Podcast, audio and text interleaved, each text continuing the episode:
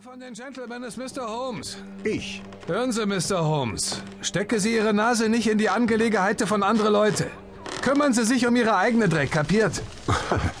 Fahren Sie fort. Das hört sich interessant an. Ach, was ich nicht sage. Interessant. Interessant wird die Sache erst, wenn ich sie ein bisschen vertrimmen muss. Ich habe schon früher mit Leuten wie Sie zu tun gehabt und die hätte danach ihre eigene Großmutter nicht wiedererkannt. Wenn Sie die Güte hätten, nicht ständig mit der Faust unter meiner Nase herumzufuchteln. Erstens kann ich so nicht rauchen und zweitens zeugt es von einer ausgesprochen schlechten Kinderstube. Also ich hab Sie gewarnt. Ein Freund von mir, der will von Ihnen keine Einmische. Sie sind nicht das Gesetz. Also halten Sie sich gefälligst da raus. Sonst kriegen Sie es mit mir zu tun, kapiert? Hm, ich verspüre schon lange das Verlangen, Ihre Bekanntschaft zu machen. Leider hm, kann ich Ihnen keinen Stuhl anbieten.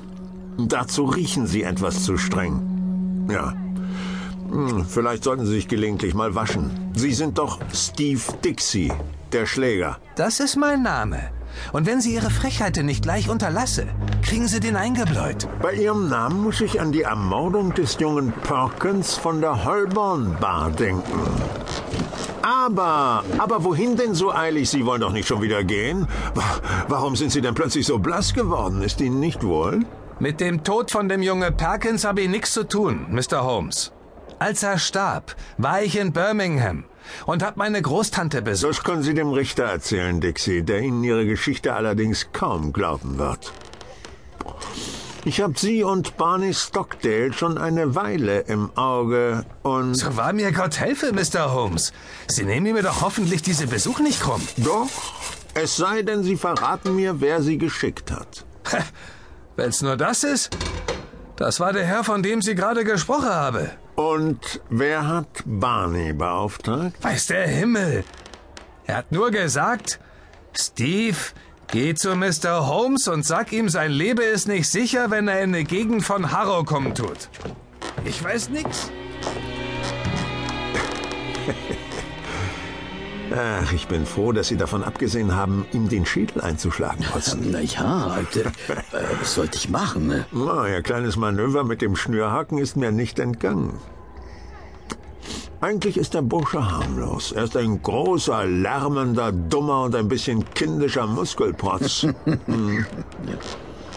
Der sich zudem ohne große Schwierigkeiten in die Flucht schlagen lässt, wie Sie gesehen haben. Also, er gehört zur Spencer-Joan-Bande und war unlängst an einer schmutzigen Sache beteiligt, Aha. ja, die ich gern aufklären würde. Allein, mir fehlt die Zeit.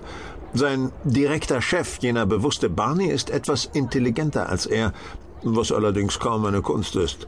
Deren Spezialität sind Überfälle, hm, Schutzgelderpressung und dergleichen, Sie wissen ja.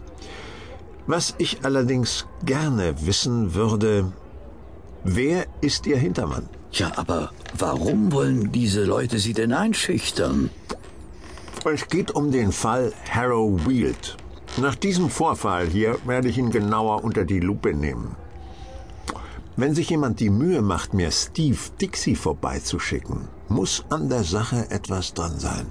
Aber worum handelt es sich denn, Holmes?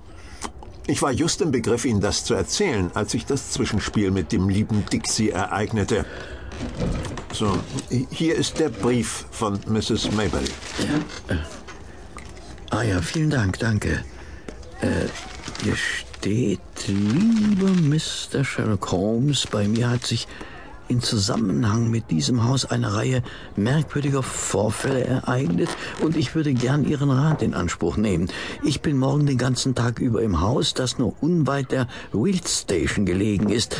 Ich glaube, mein verstorbener Gatte, Mortimer Maberly, gehört zu Ihren Klienten. Ihre Mary Maberly, Adresse die drei Giebel, Harrow Weald. Wenn Sie Lust haben, mich zu begleiten, schicken wir ihr ein Telegramm und brechen sofort auf. Na dann auf nach Harrow Weald.